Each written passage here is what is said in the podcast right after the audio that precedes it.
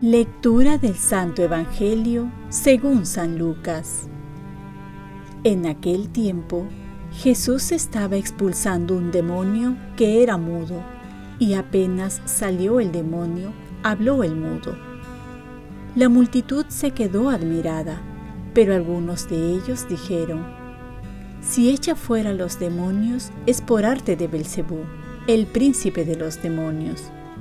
Otros, para ponerlo a prueba, le pedían un signo del cielo. Jesús, que conocía sus pensamientos, les dijo, Todo reino dividido va a la ruina y se derrumba casa tras casa. Si también Satanás está dividido, ¿cómo sostendrá su reino? Ustedes dicen que yo expulso los demonios con el poder de Belcebú.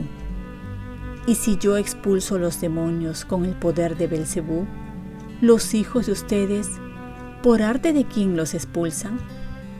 Por eso, ellos mismos serán sus jueces. Pero si yo expulso los demonios con la fuerza de Dios, quiere decir que el reino de Dios ha llegado a ustedes. Cuando un hombre fuerte y bien armado custodia su palacio, sus bienes están seguros. Pero si viene otro más fuerte que él y lo vence, le quita las armas de que se fiaba y reparte el botín. El que no está conmigo está contra mí, y el que no recoge conmigo desparrama. Palabra del Señor. Paz y bien, tengamos esperanza, el reino de Dios ya está entre nosotros. El reino de Dios ha llegado con Jesús. El dedo de Dios significa la fuerza del Espíritu Santo que nos trae Jesús.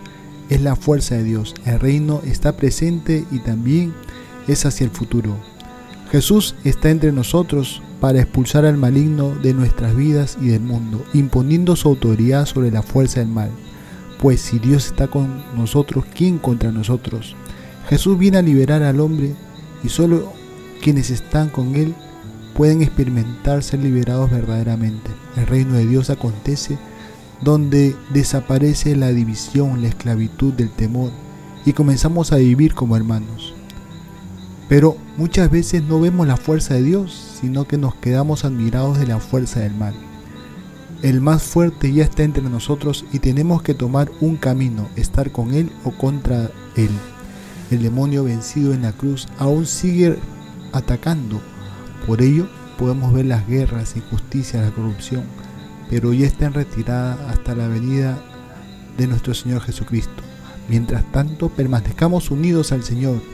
Esto es estar en gracia de Dios, aunque estemos atacados por el maligno.